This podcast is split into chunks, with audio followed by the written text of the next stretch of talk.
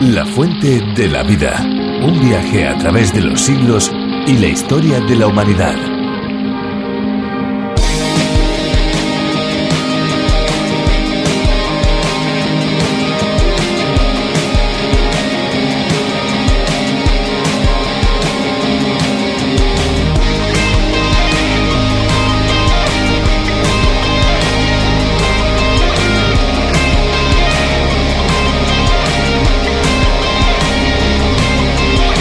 Las fuentes de agua de nuestra dieta son fundamentalmente tres. Los líquidos de las bebidas, el agua contenida en los alimentos ingeridos y el agua que se produce durante la metabolización de los hidratos de carbono, la grasa y las proteínas que consumimos. El contenido en agua de los alimentos es muy variado. Los alimentos que más agua contienen son las hortalizas, seguidas de las frutas, el yogur, el pescado blanco y en quinta posición los huevos, siendo las galletas, las legumbres y el arroz los que menos agua contienen. Saludos amigos, qué bueno es comenzar con algunos comentarios de interés y con ello dar comienzo a nuestro espacio, un nuevo espacio, La Fuente de la Vida, un programa diferente a cualquier otro que desea sembrar en cada uno de nuestros amigos como ustedes el deseo de conocer más y mejor la Biblia, el libro de los libros, la palabra de Dios. Sin ninguna duda este es el objetivo que nos lleva y anima cada día para abrir nuestros micrófonos y así dar lugar a estos 30 minutos de encuentro entre ustedes y nosotros. ¿Qué tal amigos? ¿Se encuentran bien? Pues nos alegramos muchísimo. ¿Que no se encuentran demasiado bien? Bueno, pues esperen a ser alentados por la misma palabra de Dios. Estamos seguros que la palabra emitida no volverá vacía. Así sucede con la fuente de la vida que viene llena de, nunca mejor dicho, vida y esperanza. Este es un espacio cuya versión original hay que atribuírsela al teólogo y profesor de Biblia John Vernon McGee. Él tituló este tiempo de radio a través de la Biblia.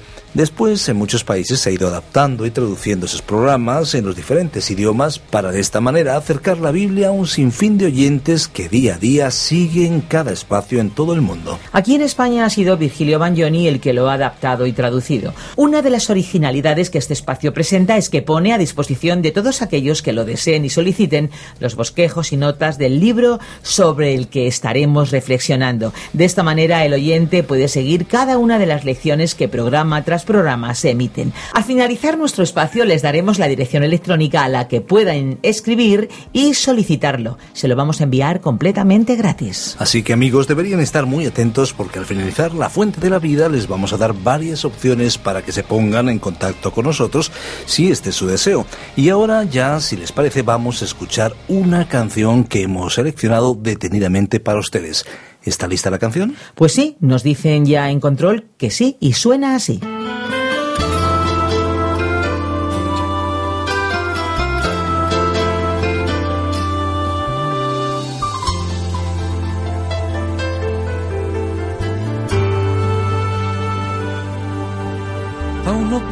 Puedo asimilar lo que me ha sucedido. El milagro más glorioso que yo he vivido. Que después de malgastar lo que no era mío, no he tenido que pagar Traicioné a aquel que me perdonó la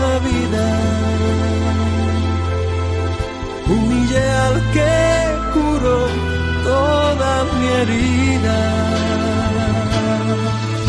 en mi huida coseché lo que merecía. Y desvanecido en mi dolor, en algún momento me encontró. Y he despertado en el redil, no sé cómo, entre algodones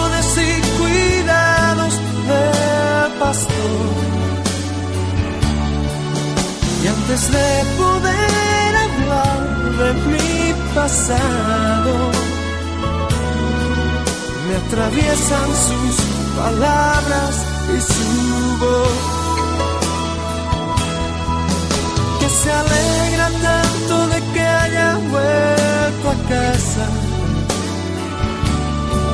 Que no piense que de descanse, que no pasa nada. Y dormido en su regazo, lo he sabido. Tengo vida, tengo dueño y soy querido.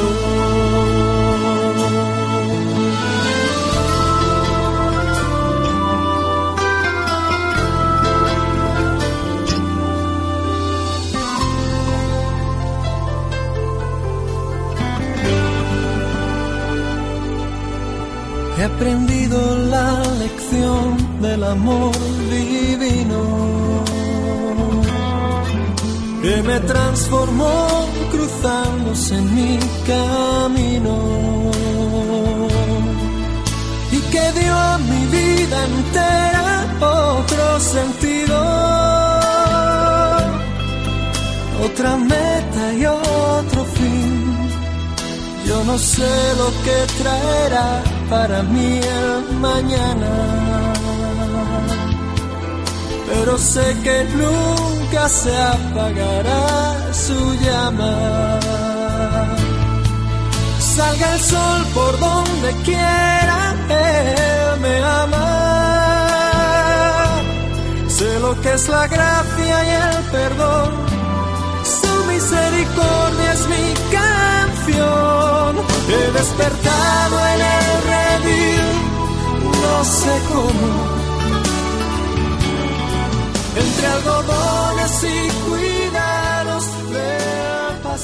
Los debates ocurren constantemente en la vida diaria y en la vida pública. Es muy común que las personas tengan opiniones diferentes sobre los mismos asuntos y que eso conduzca a una especie de enfrentamiento de palabras. Así que hablamos de debates, pero también de discusiones. Cada uno expresa sus argumentos intentando demostrar al otro que su forma de razonar conduce a la conclusión más acertada.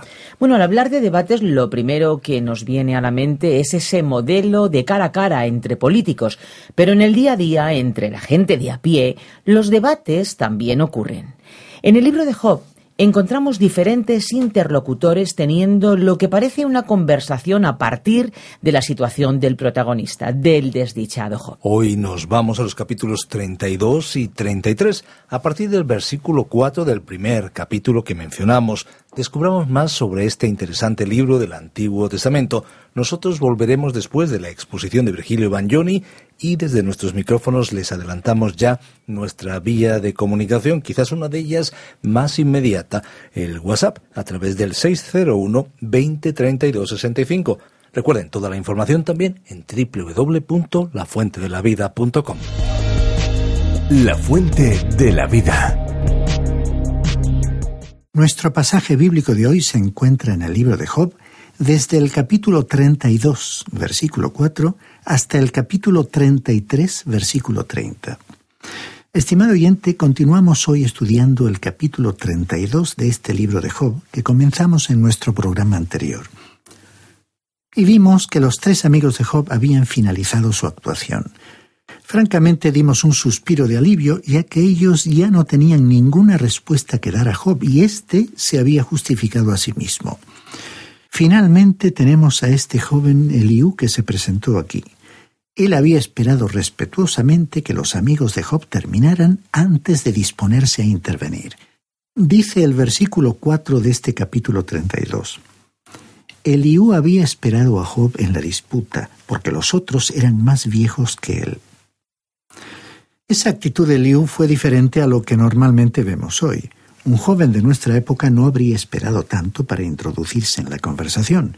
Los más jóvenes hoy suelen ocupar el lugar más preponderante y también los niños, especialmente los más pequeños de la familia, que ocupan ese primer plano porque nosotros así se lo permitimos, aunque no estamos seguros de que esta sea una actitud inteligente. Pero aquí nos damos cuenta de que este joven Eliú había esperado respetuosamente un momento oportuno para intervenir. Leamos ahora el versículo 5 de este capítulo 32 de Job. Pero viendo Eliú que no había respuesta en la boca de aquellos tres varones, se encendió en ira. Eliú había esperado con gran consideración. Pensó que estos hombres mayores aportarían algún consejo muy sabio. Pero hay que reconocer que aún en nuestro tiempo, la cantidad de años vividos por una persona no está necesariamente en relación con la madurez que le haya dejado su experiencia, la profundidad de su conocimiento y su buen criterio. Y escuchemos lo que dijo este joven llamado Eliú en los versículos 6 y 7. Respondió Eliú, hijo de Baraquel el Bucita, y dijo, Yo soy joven y vosotros ancianos, por eso he tenido miedo, he temido declararos mi opinión.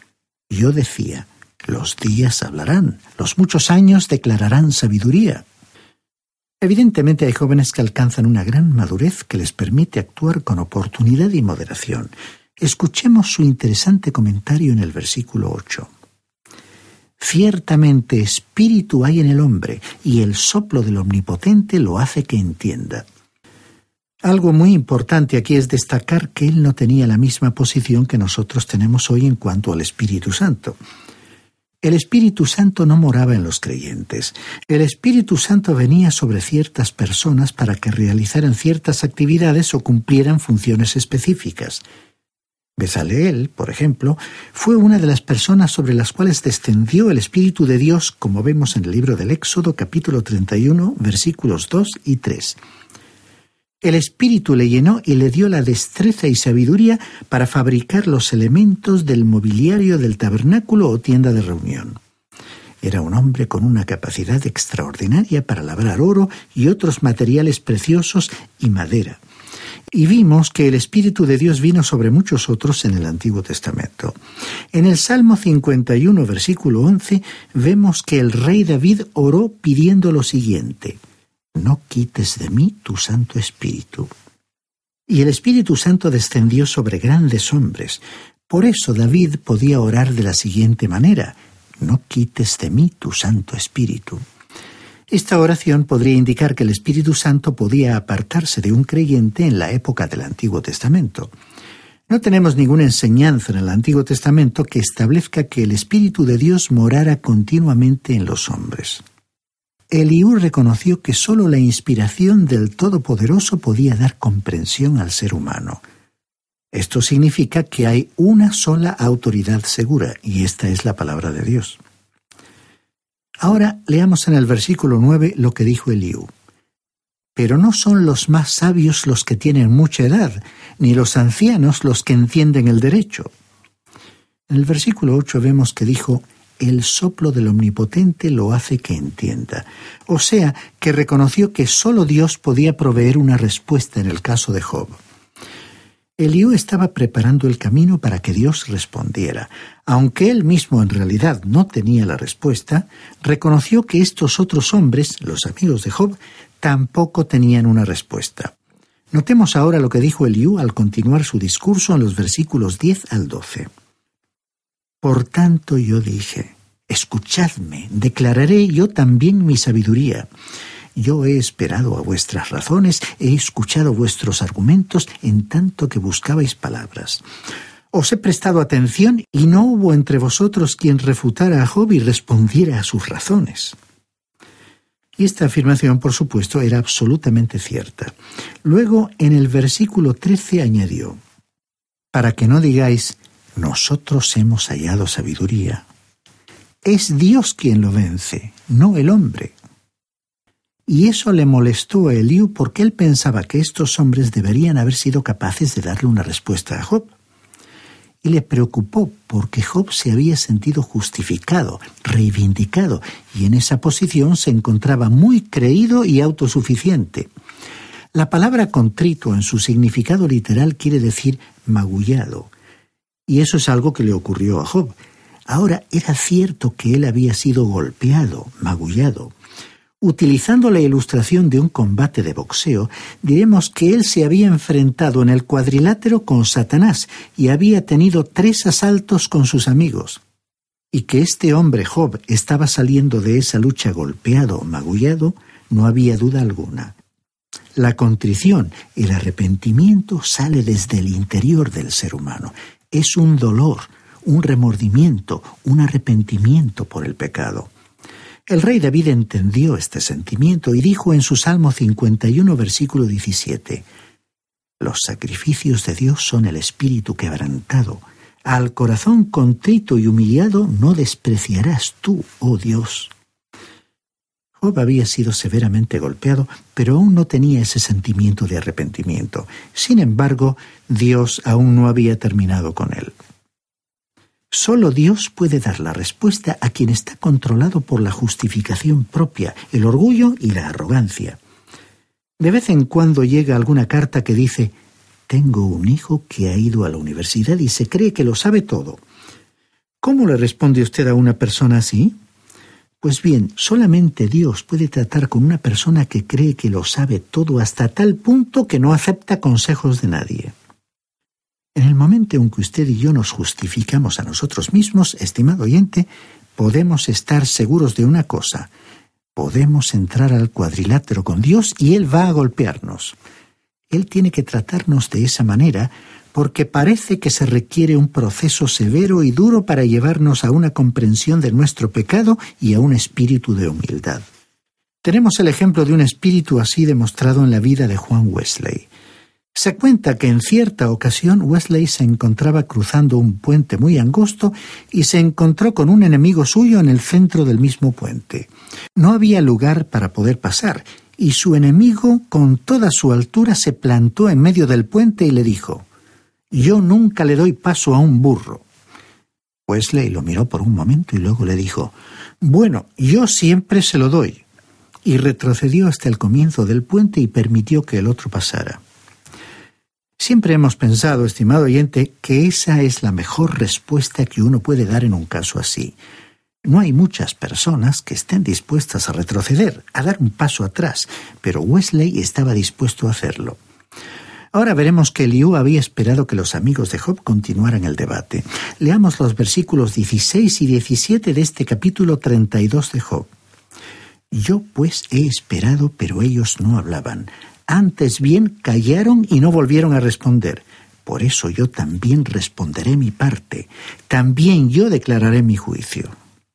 No había lugar para poder pasar y su enemigo se irguió en toda su altura plantándose en medio del puente y le dijo Tenemos aquí la sugerencia de que este joven Eliú pudiera haber sido el autor de este libro.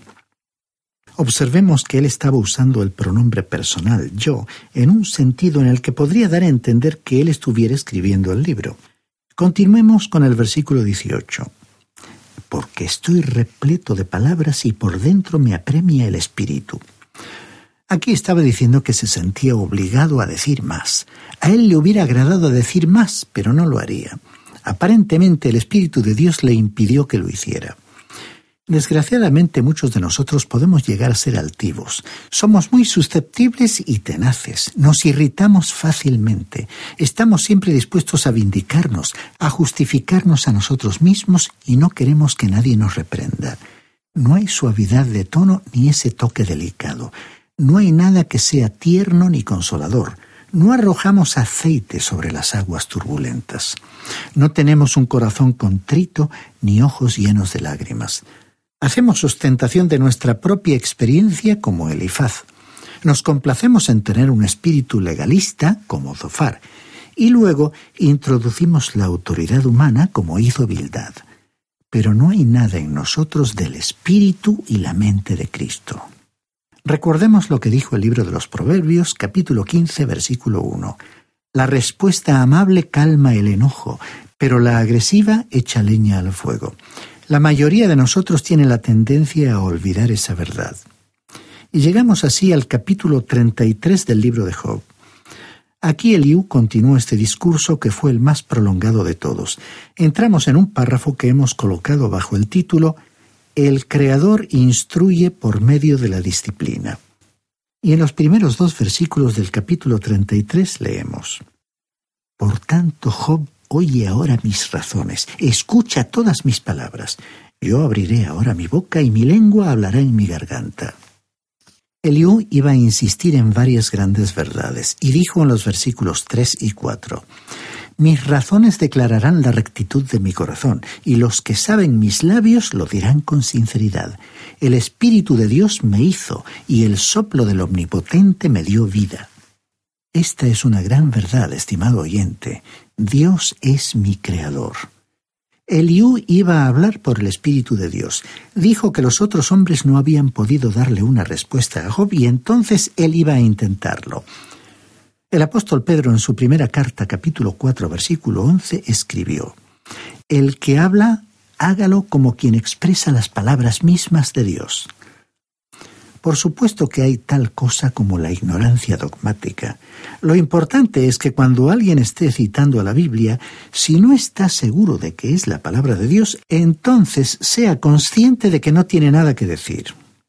Cualquier ministerio o servicio cristiano es impotente, sin valor e infructuoso, inútil, a menos que la persona que realiza ese servicio esté expresando las palabras mismas de Dios. Luego, Eliú dijo en los versículos 5 y 6 de este capítulo 33, Respóndeme si puedes, ordena tus palabras, ponte en pie. Heme aquí a mí en presencia de Dios lo mismo que tú. Del barro fui yo también formado.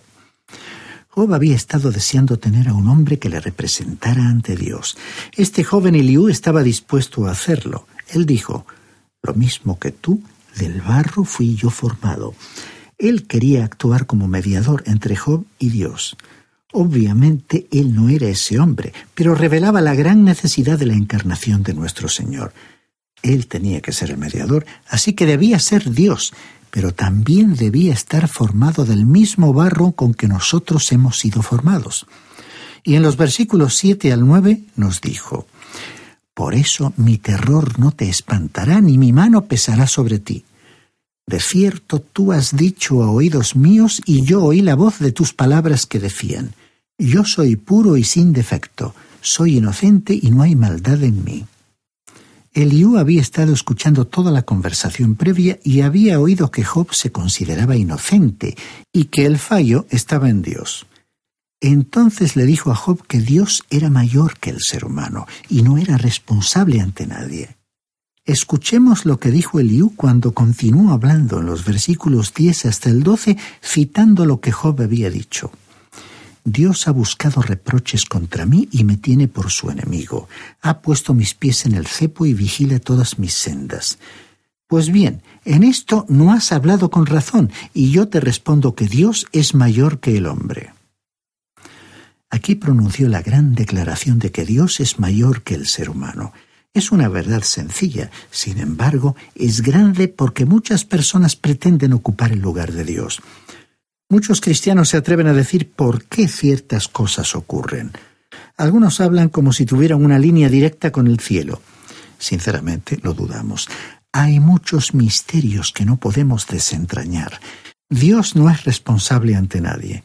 Y continuemos ahora con el versículo 13. ¿Por qué contiendes contra Él? si él no da cuenta de ninguna de sus razones? Job tenía que entender que Dios no tenía necesidad de presentar un informe a nadie. Él no es responsable ante ningún grupo ni ante la opinión pública. Y estimado oyente, Dios no es responsable ante usted tampoco ni ante mí. Él no tiene por qué darnos una respuesta. Él no tiene por qué dar ninguna razón, ninguna explicación por lo que hace. Algunas personas dicen, ¿Por qué permite Dios que esto me ocurra a mí? Bueno, yo no sé por qué, estimado oyente, porque Dios no es responsable ante usted. Él no tiene por qué decirle a usted o a mí el motivo por el cual hizo algo. Él nos ha pedido que confiemos en Él. Él nunca ha prometido que nos apartaría de la oscuridad, pero dijo que pusiéramos nuestra mano en la suya y que Él nos guiaría a través de la oscuridad. Él no nos ha prometido explicarnos todo, nos ha pedido que confiemos, que depositemos nuestra confianza en Él. Leamos ahora los versículos 14 y 15. Aunque lo cierto es que de una u otra manera habla Dios, pero el hombre no le entiende, por sueños, en visión nocturna, cuando el sueño cae sobre los hombres, cuando se duermen en el lecho. Esa es la forma en que Dios habla, creemos nosotros, aún en este día. Pensamos que cuando uno va a lugares donde el Evangelio no ha llegado, donde la palabra de Dios aún no ha llegado, usted encontrará que Dios todavía usa este método. Y los versículos 16 y 17 dicen, Entonces se revela él al oído del hombre y le confirma su instrucción para separar al hombre de su obra y apartar del varón la soberbia. El problema de Job era la mala enfermedad que tenía, que era como un cáncer espiritual, y era el orgullo. Ah, el orgullo humano. Cada uno de nosotros, pensando con sinceridad, puede percibirlo en su propia vida. Por eso Eliú dijo que Dios instruye a las personas por medio de la disciplina. El falso razonamiento de Job era sencillo de explicar. Él no entendía el carácter de Dios. Así que entonces no entendía la forma en que Dios le trataba. Pero Dios estaba realmente trabajando en la vida de Job y estaba tratando, como dice el versículo 17, de apartar de su vida la soberbia. Job era un buen hombre, era una gran persona, pero era un pecador rastrero y bajo, tal como usted y yo somos. Debido a que somos pecadores, el orgullo se desliza sigilosamente en nuestra vida. Por ejemplo, nos enfadamos mucho cuando alguien se atreve a criticarnos. Como dirá Job en el capítulo 36, versículo 7, Dios no aparta sus ojos de los justos. Estamos en sus manos y estamos continuamente bajo su mirada. Somos objeto de su amor profundo, tierno e inmutable, pero también somos súbditos de su gobierno sabio y moral. Él no quiere tener hijos mimados. Finalmente, por hoy leamos los versículos 29 y 30. Todas estas cosas hace Dios dos o tres veces con el hombre, para apartar su alma del sepulcro y para iluminarlo con la luz de los vivientes. Con frecuencia Dios usa la disciplina para instruir al ser humano, aunque la enfermedad parezca conducir a la muerte, de acuerdo con los versículos 21 y 22, Dios la usa para librarle de la muerte. Veamos los versículos 24, 28 y 30. Y para darle una vida más fructífera. Hace poco hablamos del amor de Dios. Estimado oyente, cuando usted recuerde que Jesús descendió del cielo para ir a la cruz, para pagar allí la deuda, el castigo de nuestros pecados, sepa que lo hizo por usted y por mí. Si usted acepta hoy al Señor Jesucristo como su Salvador, entonces podrá experimentar ese amor en su propia vida y afirmar, como San Pablo en la carta a los Romanos capítulo 8, versículos 38 y 39 por lo cual estoy seguro de que ni la muerte ni la vida, ni ángeles ni principados ni potestades, ni lo presente ni lo porvenir, ni lo alto ni lo profundo, ni ninguna otra cosa creada nos podrá separar del amor de Dios que es en Cristo Jesús, Señor nuestro.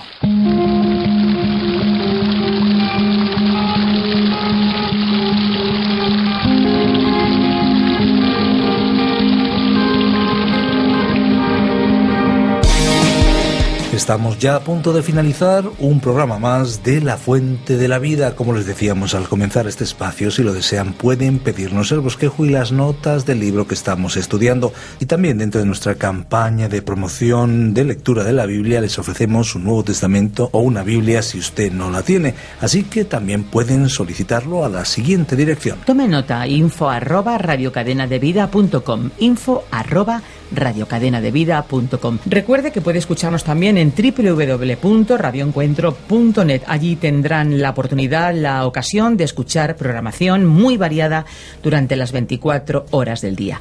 Puede también, si quiere, escuchar alguno de los programas anteriores a este o incluso este mismo directamente en la web www.lafuentedelavida.com. No olvide nuestro teléfono 91 422 0524. Pueden enviarnos sus preguntas, sus dudas, sus inquietudes. También si estuvieran en desacuerdo con lo que han escuchado, pues pueden comentarlo sin ningún problema. Nos gustaría escuchar su opinión. 91 422 0524 es la vía de comunicación. Y si prefiere hacerlo por correo postal, pueden enviar sus cartas al apartado 24081, código postal 28080 de Madrid, España.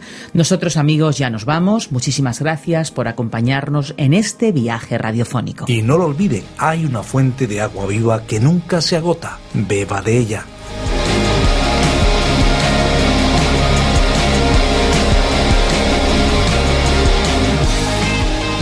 Este ha sido un programa de Radio Transmundial producido por Radio Encuentro.